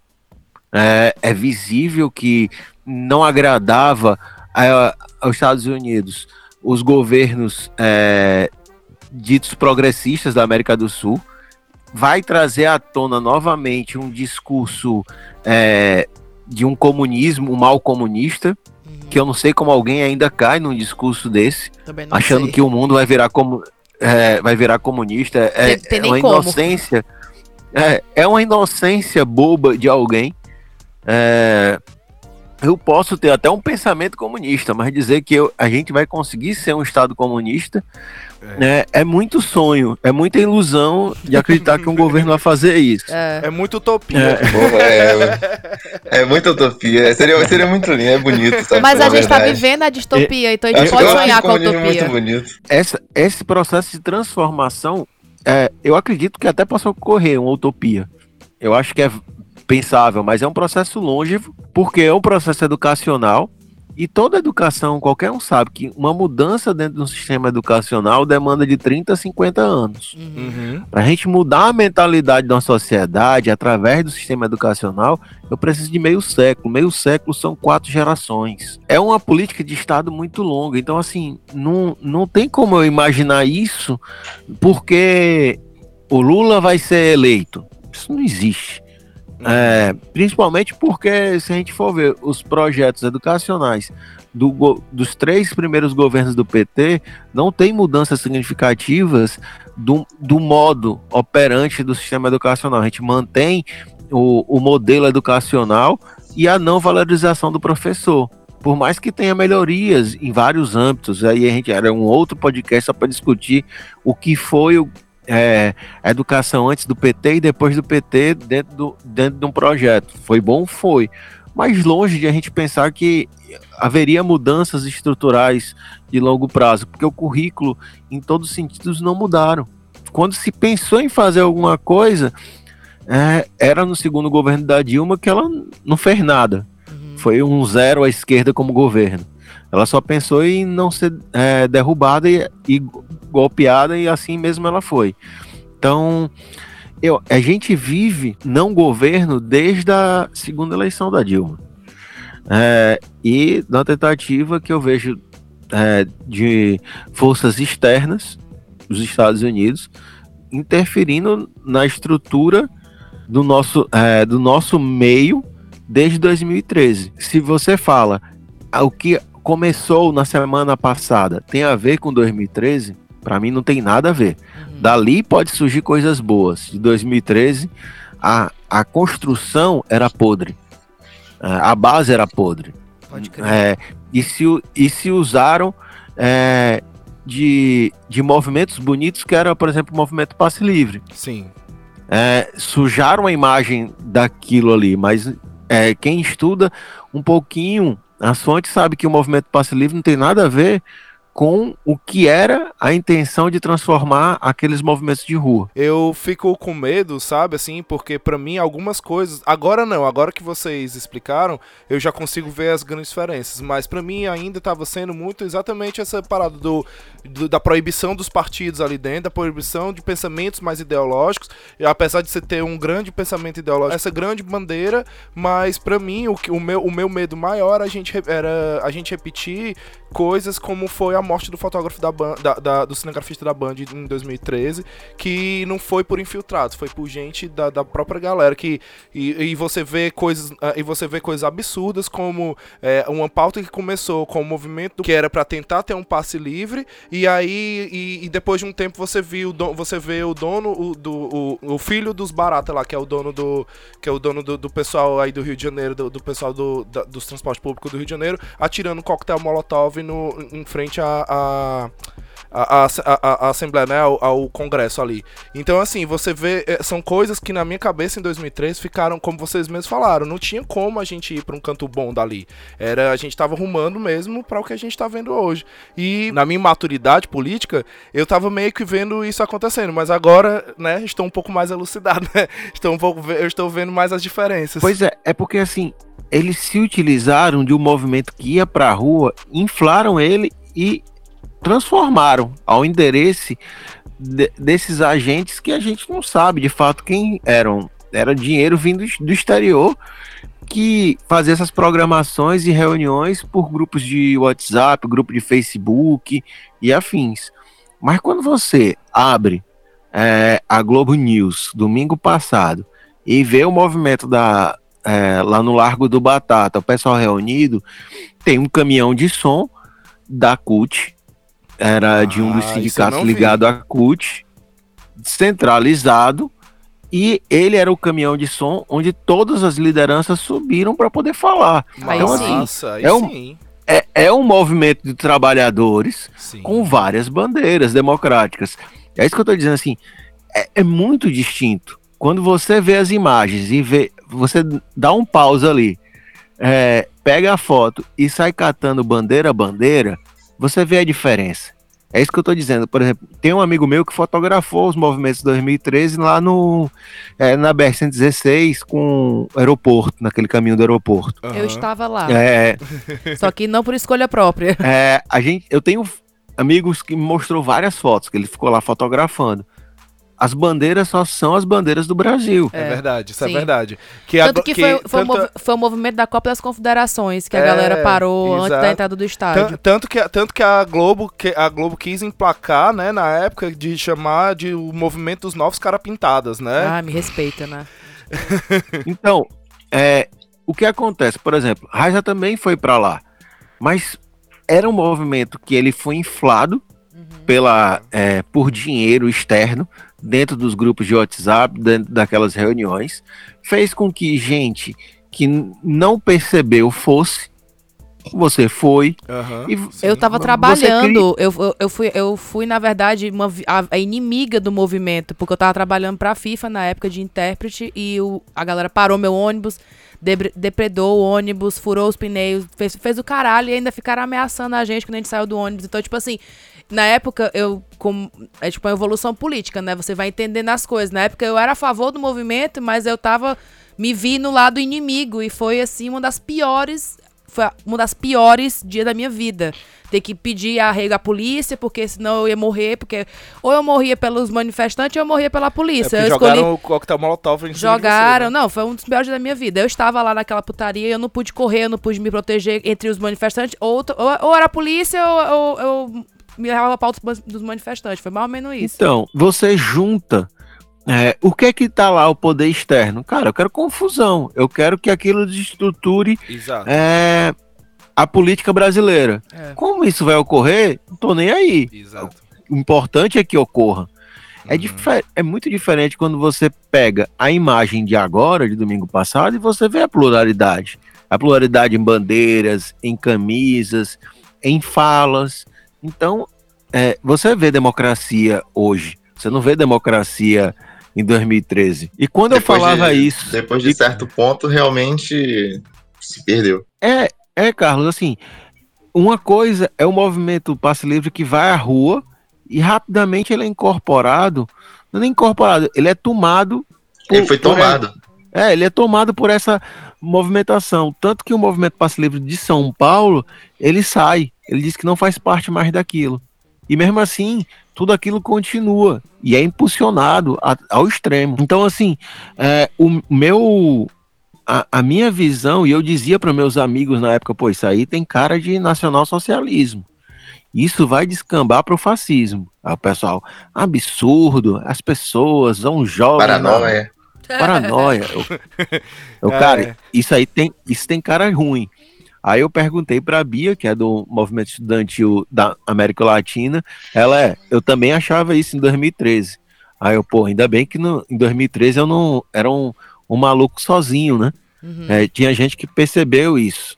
É, é, eu percebi isso porque tem a questão dos símbolos que vocês mostram, por exemplo, com Bolsonaro, bebendo um copo de leite, subindo em cima do cavalo. Tudo isso são símbolos. E símbolos às vezes falam bem mais do que o fato. É. Exato. Então, aquilo ali estava mostrando o que é que iríamos chegar. E Mas chegamos. aí eles usaram exatamente a nossa burrice política na época, eu falo por mim, de não saber o que estava acontecendo e só ir na raiva. Entendeu? Hoje, é por isso que talvez hoje a gente tem, tem as bandeiras ideológicas no- nos movimentos, porque a galera se, se educou, porque olha só o ponto que chegamos. Mas, eu, ô, Larissa, até então, eu acho que você tinha um ponto, um ponto de vista inicial, né, para participar do, de, de uma manifestação dessa, que, eu- que eu acho válido.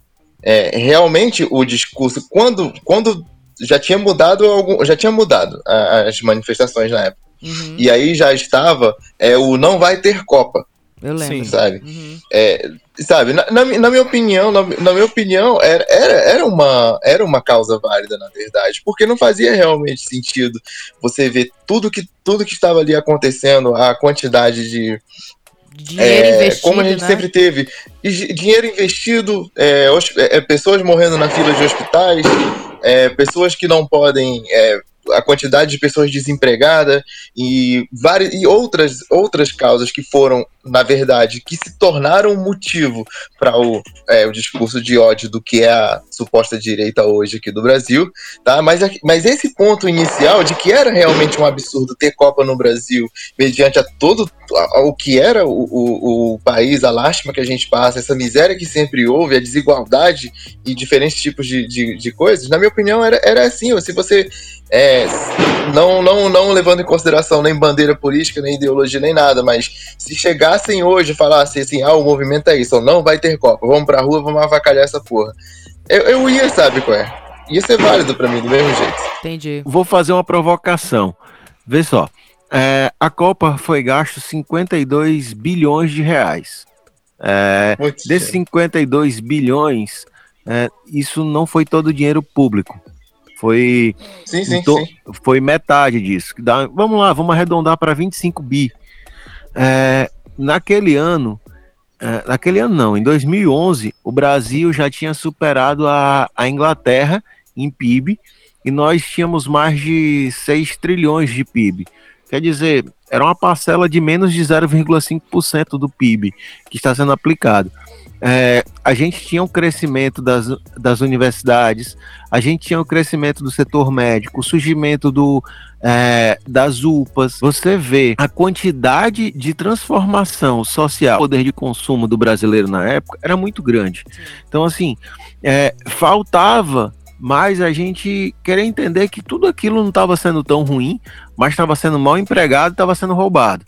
É, é gente, a gente, eu acho que. Na... E, e, aí, e aí é que entra a questão. É aí o motivo é da revolução, né? Que a galera foi Porque, exato, porque, porque a pessoa que é diretamente é, porque, sabe, eu, eu entendo tudo mas que aí a fala, tá, culpa, tá, a culpa é, mas aí a culpa não é da Copa. Não, é... exato, ex exato, mas, a, mas a, a questão aí que a gente está falando é que é, aonde, aonde o, o, desfavorecido, né, ele, ele vê o, ele vê a aquisição de outras coisas que em números se explica, se paga, tudo bem, mas em compensação o desfavorecido, ele ainda tá, ele, ele ainda tá sem condições de, de de, de ter uma vida melhor, de ter uma saúde, Sim.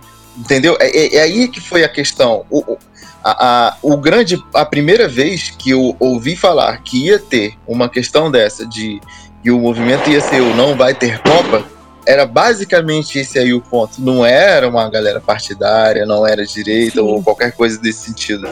Sabe? Era simplesmente mas, isso, era só eu esse concordo, motivo.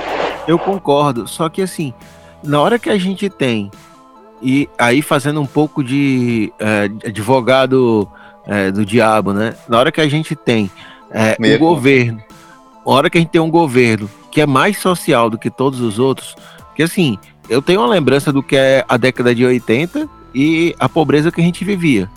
Hum. É, e eu tenho a lembrança do que foi é, as perdas é, salariais que meu pai teve durante o governo de FHC e o que é a melhoria de vida já no governo do Lula. Eu sei o que é o que eu entrei numa faculdade é, pública em 1999, no governo do Fernando Henrique, e sei como é que ela foi deixada em 2007, quando eu saí de lá, terminando meu mestrado.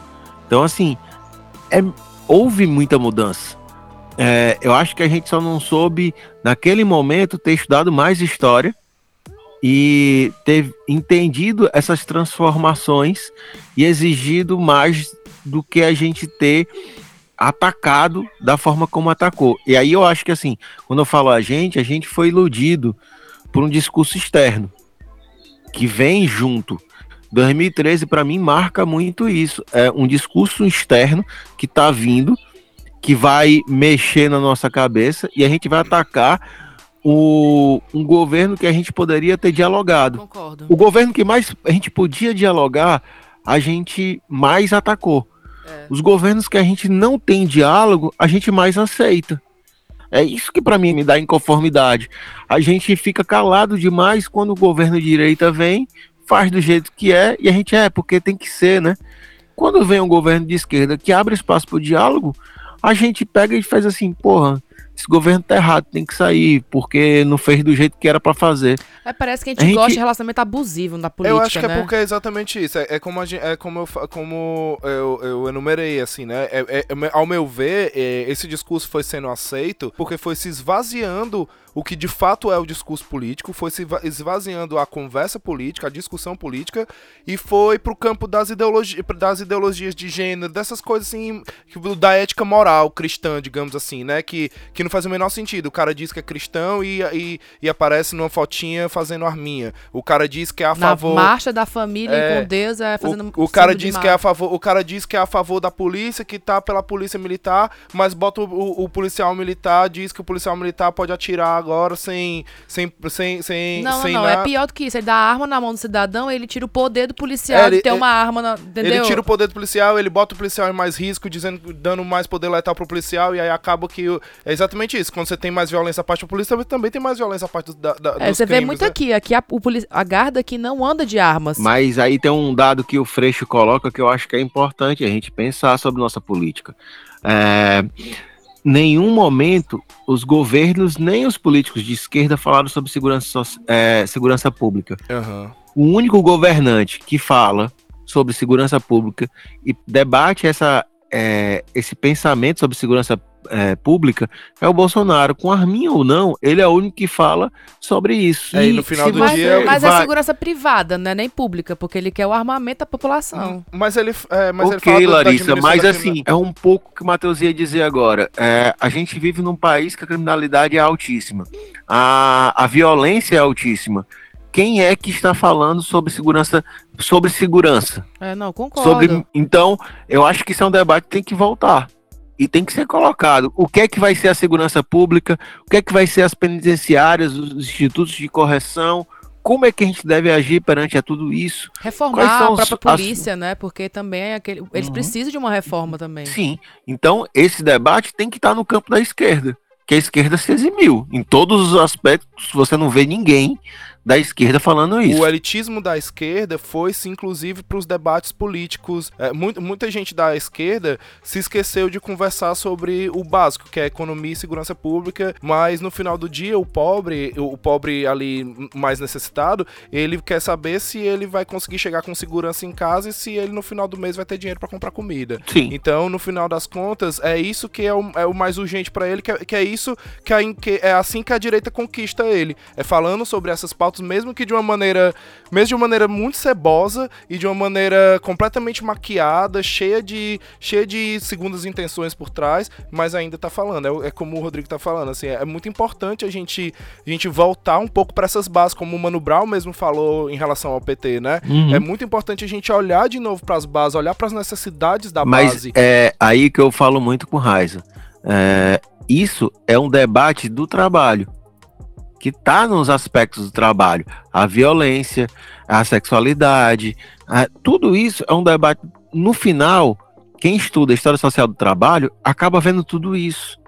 Então a gente se esqueceu de debater o que é a base dessas estruturas, que é o trabalho.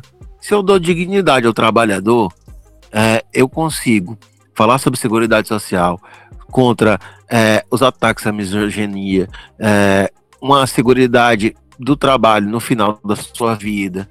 Então, todo, todo se englo- engloba exatamente a dignidade ao mundo do trabalho, que a gente esqueceu de debater novamente. Então, é, eu acho que esse é o ponto. E aí vai um- uma outra provocação. O seguinte, o que é que vai ser depois dessa pandemia? É, deixar a gente meio triste. Se a gente não vai resolver essas questões sobre a dignidade humana, se a gente não conseguiu resolver até agora no processo pandêmico, e a gente está vendo que essa pandemia vai alastrar a questão da dignidade humana, que vai morrer muita gente pobre, os pobres vão ser deixados de lado.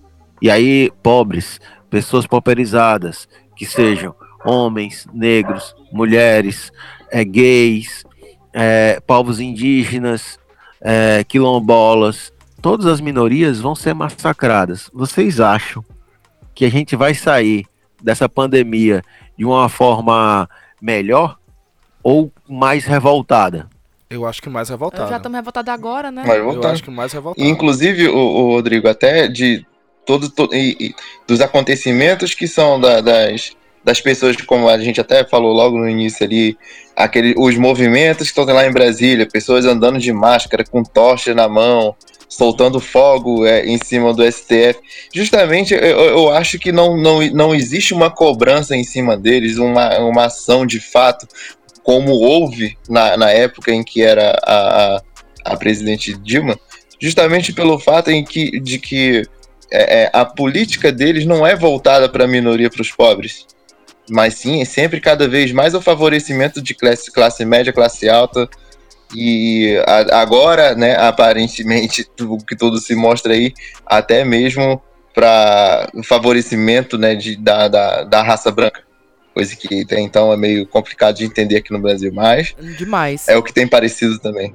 Sabe? Então, assim, eu, eu, não, eu não vejo uma cobrança maior, algo mais incisivo. De- eu tô falando de termos de autoridade mesmo, da política em si. Eu acredito que seja muito por isso. Se, se ali tivesse ocupado, ocupando é, um outro tipo de cenário completamente diferente, mas uma política voltada para as minorias, para melhor, para sempre para favorecer, né? Cada vez mais os pobres. Normalmente isso aí já estaria num nível de cobrança muito acima. Eu concordo plenamente. E a sensação é que a gente vai vir lá para 2021, 2022, com maior revolta, com mais violência, com mais diferença social, maior, maiores crimes misóginos. A gente vai vir um país muito pior. É porque a gente não quis resolver isso até agora. E durante esse processo a gente não está fazendo nenhuma questão de mudar. E quando a gente não está fazendo, é do tipo, o governo não está fazendo nenhuma questão de mudar. Ele só quer inflar essas raivas esses, e essas questões. Então, assim, a gente precisa, nesse momento, voltar a debater democracia. Exato. É, esse é o grande ponto. Que é, a gente vai precisar primeiro trazer de volta a democracia com todos os personagens políticos, sejam de direita, de esquerda, de centro, que sejam decentes, para poder debater. Porque sem isso a gente é, vai sucumbir a uma pandemia e a um governo autoritário. O preço da, do arrependimento, ele não pode ser alto, né? Tipo, para essas pessoas que, sei lá, voltar, votaram no Bolsonaro e se arrependeram, ou um dia, ou um dia é, concordaram com alguma política dele e hoje veem que não, que não é mais isso. Então, até o próprio MBL que ajudou a, a, a, botar ele lá, né? E hoje em dia viu que errou. Essas pessoas a gente não pode botar o dedo na cara delas e falar assim: eu avisei, você, por mais vontade que a gente tem, a gente não pode fazer, continuar fazendo política com o fígado, né? A gente tem que fazer com a cabeça. A eles pertence a força, né? É, o, a gente vê aí dentro de um, dentro, é, dentro do, do um traço do, do governo autoritário é a militarização da política, né? E a gente vê isso acontecendo com, com o governo Bolsonaro. Então a gente não pode querer bater de frente, porque se a gente quiser bater de frente com ele, a gente vai levar bala. E é simples assim, ponto. E a gente tem que agir com inteligência, tem que saber fazer a frente, tem que saber fazer a resistência. A gente tem um exemplo da Primavera Árabe, né? Tem, tem, tem várias coisas que a gente pode pautar ali como como coisas que deram errado, mas enfim, vamos pensar, vamos olhar para uma das coisas que deu certo, que é exatamente a maneira de se manifestar, né? Em que você eles, eles conseguiram colocar na linha de frente crianças e mulheres a ponto de conseguir levar, só desse jeito eles conseguiram levar milhões para ruas de fato, né? Assim, é, milhares de pessoas para ruas mesmo de fato. Eu, eu, eu, eu, boto, eu boto fé que, que essa movimentação hoje não, ela não tá maior porque é, ainda, ainda, ainda tem o receio que de fato, porque realmente tá muito complicado ainda sair de é casa. É, é, assim que ele ganha a gente, sabe? Entre várias aspas, como no fato ganhar, porque olha só a loucura que ele faz, a gente fora todas as outras, né?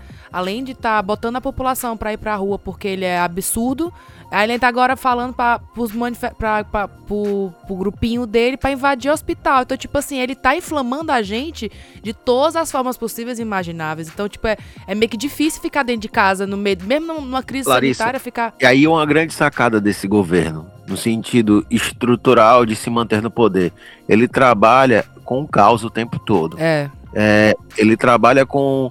É, e eu acho que é um perigo para a democracia, por exemplo, ele instituir agora o Ministério da Comunicação, que vai só garantir mais ainda poder para esse tipo de, de pessoas que trabalham é, criando é, bagunça. Então, a gente não tem tempo mais de ficar é, pautando é, é, essas bagunças que ele cria. Uhum. Porque é isso a intenção do governo. Ele diz criar cortinas de fumaça para o projeto de lutar contra a democracia. Então a gente tem que ser inteligente agora e começar a criar o debate democrático e evitar ao máximo, ficar pautando essa, essa maluquice que se institua. Eu acho, Rodrigo, que não são nem cortinas de fumaça, saca? Tipo assim, eu acho que o negócio é tão escrachado mesmo que esse é o movimento dele mesmo. Tipo, não é a cortina de fumaça, é, é o dog whistle mesmo. Tipo, é, ele, ele, ele acena pra uma parcela que, que,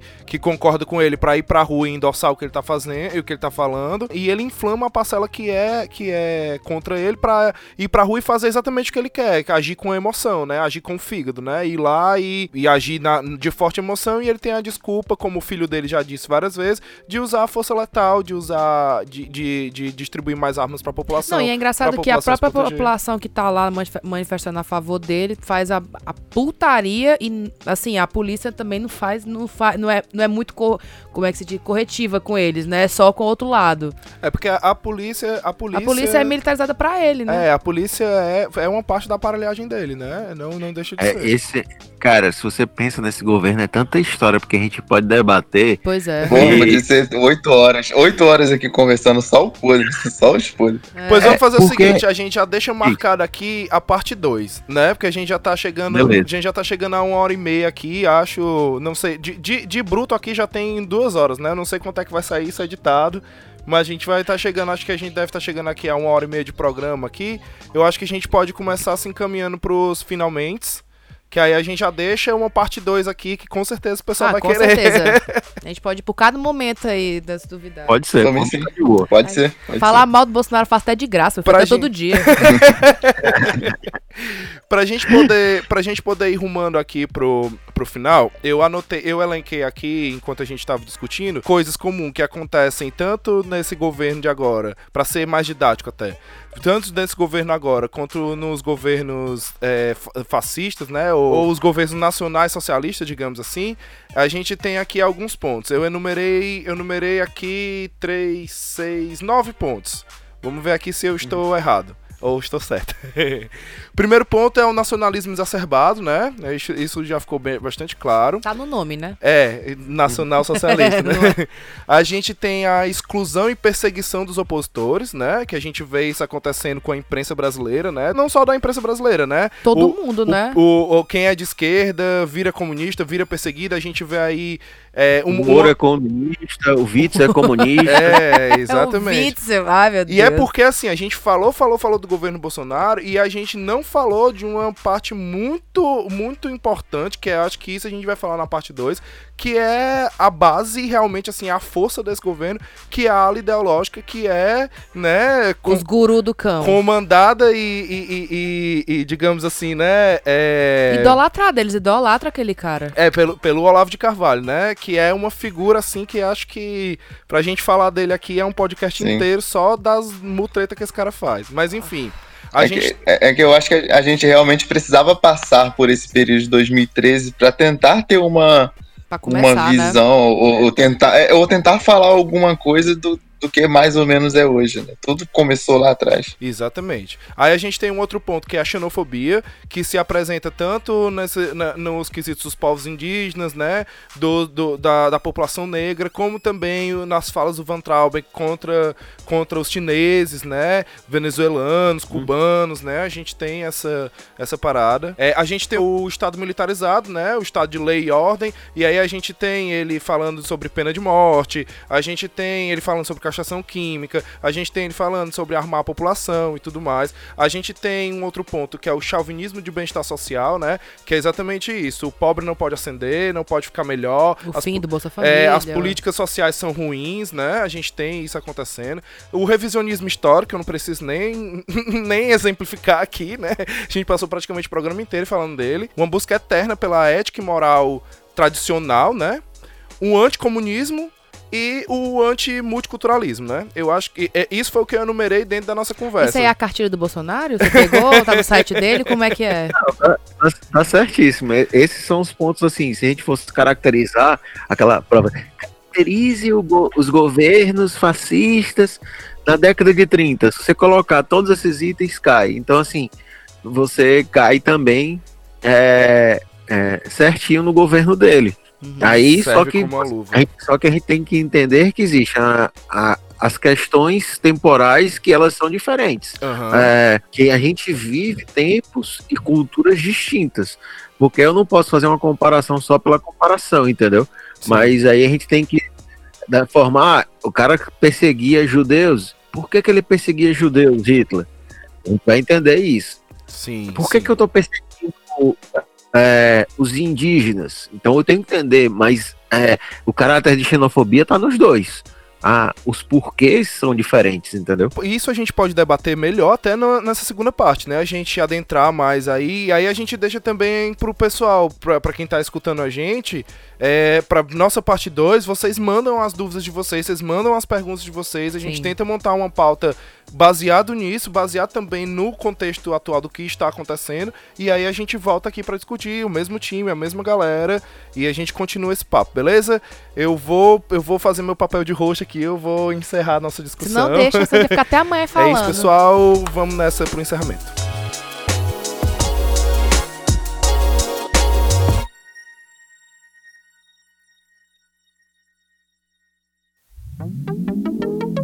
É isso aí, pessoal. Muito obrigado por ter escutado a gente até aqui. A gente tá rumando aqui pras, pro encerramento do programa. Esse programa foi, foi bastante denso. Maravilhoso, É, educativo. É aquele programa que você vai escutar e reescutar e reescutar e reescutar para poder absorver tudo direitinho.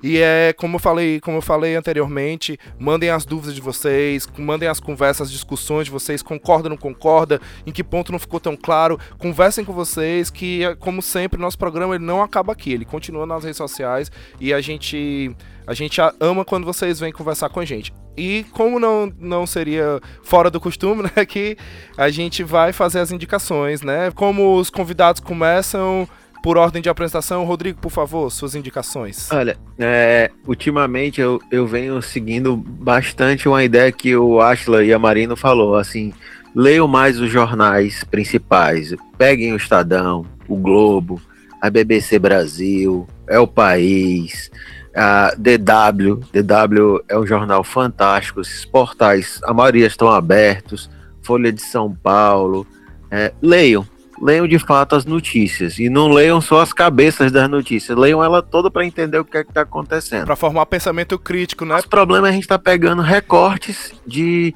de textos é, editados no, no WhatsApp. Isso não é se informar. Então, assim, primeira coisa, olhem a notícia mesmo, crua. E depois vão para estudar, estudar história, leiam os livros de história.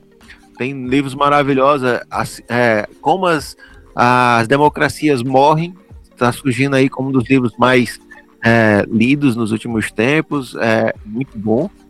É, procurem autores, leiam assim, esse cara é da onde? Abram a, a folha de rosto ali e digam assim, ah, esse cara é professor, historiador de tal local, ele tá falando de história, beleza. Ah, ele não tem, ele é só um, um cronista do cotidiano e ele tá falando exa- é, a verdadeira história, saiam longe desses livros.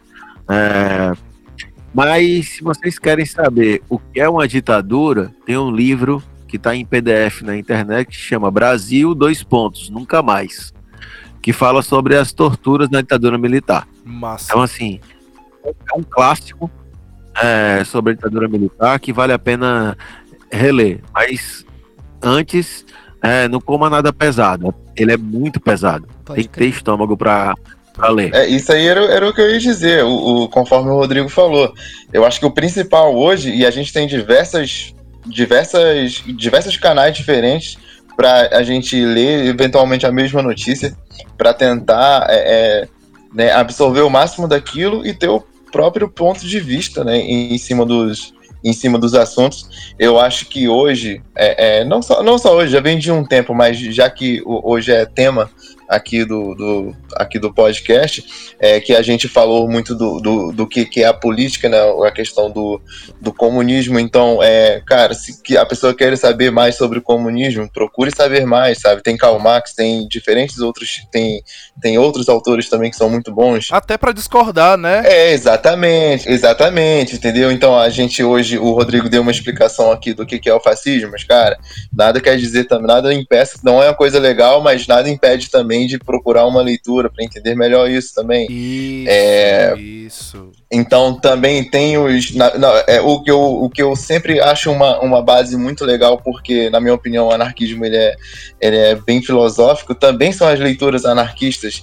É, então, por exemplo, eu estava lembrando desses dias do, do, do, do livro do Desobediência Civil, né? Porque é uma, é, é uma coisa que é- é- hoje é bem, é bem intuitivo, né? Eu- tudo que eu quero fazer hoje é desobedecer o governo. Então, mas? Tudo que eu quero fazer hoje é ser desobediente, tá ligado? Tudo que eles mandarem, eu, obviamente, eu vou ser do contra. É, exatamente. Então eu tava, eu tava lembrando, eu tava lembrando dessa leitura. do- eu não sei pronunciar muito bem, mas se eu não me engano, é, é o. é- se eu não me engano, é Thoreau o nome do. do é Henry David Uma coisa assim. É, acho que é francês. Vamos procurar mais. Thoreau, não é isso? né? É, eu sempre fico na dúvida se é outro. E é, é uma leitura que eu basicamente gosto muito. E o tema hoje, eu acho ele. O título do livro, eu acho ele muito intuitivo atualmente. Tu, le, tu lembrou um, uma coleção que eu, que eu fiz, que é a coleção Baderna. É, uhum. só, só com livros de anarquia. É, de anarquia. É, eu até tava colocando aqui para ver se eu achava, né? É, mas tinha um, para mim que é um dos livros mais legais é, era TAS, Zona Autônoma Temporária. Zona Autônoma. Eu conheço, eu já li também. inclusive, inclusive eu, eu, tenho, eu tenho com um amigo meu, a gente volta e meia, quando a gente lê umas notícias muito caóticas, a gente já a gente começa a entrar no assunto e falar, ó, a saída vai ser a zona autônoma, hein? Não tem jeito. Pode crer. Nessa coleção, o que eu mais curti foi sobre a RAF, que é a facção Exército Vermelho que sim, nos anos sim. 60 foi conhecida como o movimento Barra de Menhoff Blue. Barra de Menhoff, que o Legião Urbana fez uma música que é Barra de Menhoff. É, então, é, é, o que eu acho que assim, a, a leitura, a leitura dos contos do, de, de, autores e contos anarquistas é muito válida, porque Cara, dá pra, é, dá pra entender muita coisa. Sabe? Então, eu vou um pouquinho de contra o que o Rodrigo falou, porque eu vou indicar cronistas e, e filósofos aqui. E eu vou indicar o livro do Henri Bugalho, que eu comecei a ler, que é basicamente uma coletânea da, do, do, dos textos que ele lançou durante esse tempo todo aí falando do Bolsonaro, que é a minha especialidade é matar. Que tá, é bem interessante porque é um resumo de. Assim, ele faz uma associação com as, os discursos dele, com as, as pautas que a gente trouxe aqui no programa, e é bem legal para você ficar com muita raiva, né? Porque é basicamente isso. É, é só ele trazendo para É uma maneira também de tornar escrita, né? O documental, tudo que ele foi dito para passar para frente, para as pessoas não tentarem não repetir de novo. Então, tá sendo bem legal, bem estressante ler, porque afinal não tem nada do Bolsonaro que me deixe feliz, a não ser ver ele saindo do governo. Mas aí, eu aconselho vocês também a ler esse livro. Seguindo um pouco a linha da Larissa, eu vou indicar também um livro escrito por jornalistas, que é Tudo que você precisou desaprender para virar um idiota, que é do pessoal do Meteoro Brasil, que combate diretamente o livro base Bíblia é, do, da Bíblia base da burrice. da base ideológica aí desse governo Bolsonaro, que é o livro do Olavo de Carvalho, né? Esse do livro do Olavo de Carvalho, eu dando aula isso em 2013, logo no início é, uma turma, né? Aí, finalzinho da aula, o aluno chega e me pergunta, né? Depois de ter falado muito sobre política e tal. Aí o aluno me pergunta, professor, o senhor já leu Como Não Ser um Idiota? Aí eu olhei assim, todo mundo ficou assustado olhando pra minha cara, né? Aí eu, não, querido, eu nem sabia que existia, mas você tá precisando. você tá precisando. Imagina, imagina a tua cara, tá tipo assim, que é isso, meu filho? O que, é que você tá fazendo aqui, então? nem, nem precisa. Aí nem. Tipo, se eu estiver precisando, nem precisa de um livro, né? Só não ser escroto. é só não ser escroto, né? É, tipo, o livro poderia ser. É uma frase só, tá ligado? É? pois é, né? Então é isso, pessoal. Espero que vocês tenham gostado desse programa. Muito obrigado, Rodrigo. Muito obrigado, Carlos, por terem aceito muito esse obrigada convite. Mesmo. Deixo aqui aberto uma, os microfones para vocês, junto. pra gente voltar para ter uma parte 2. A gente já prometeu, então, promessa dívida. vamos fazer essa parte 2. A gente compromete no ar as pessoas aqui, é tipo isso. É, vamos fazer essa parte 2. Queria agradecer demais o convite de vocês. Esse, esse programa não vai ter cheiro, pessoal, tá? Porque como é um assunto mais, mais denso... Não tem pra amor é, aqui não, meu filho. Aqui é revolução. A gente acha melhor destinar mesmo mesmo ao conhecimento, então vão lá. E assim, é, uma coisa que eu peço encarecidamente para vocês: tudo que a gente falou aqui, duvidem, certo? Duvidem, vão atrás, procurem saber se o que a gente definiu aqui como fascismo é, é o fascismo mesmo. Procurem saber se o que a gente está falando é de fato, é, faz de fato algum sentido. Procurem saber, desenvolvam um pensamento crítico. Aqui a gente não quer doutrinar ninguém. A gente quer dar abrir um, conversas, a abrir gente, diálogo. É, exatamente. A gente quer, a gente quer mostrar para vocês um pouco do conhecimento que a gente tem, trazer pessoas com mais conhecimento que a gente gente, para a gente poder debater aqui, mas tudo no intuito de desenvolver, desenvolver um pensamento crítico para a gente conversar sobre democracia, sobre política, que já chega essa mentira que inventaram pra gente, que a gente não se deve falar sobre política, a gente deve sim. Política é tudo, tudo é política. Do momento que você acorda até o momento que você vai dormir é política. Então, não tem por que não falar, a gente tem que falar. E a gente tem que falar abertamente, a gente tem que falar com pessoas que a gente não concorda, a gente tem que falar exatamente é exatamente isso, é, é na discordância que se faz a democracia. Certo? Muito obrigado por terem escutado a gente até aqui, muito obrigado por conversar com a gente, muito obrigado por sempre contribuir com os nossos debates. Um beijão pra vocês e até a próxima. Tchau! Tchau. Valeu.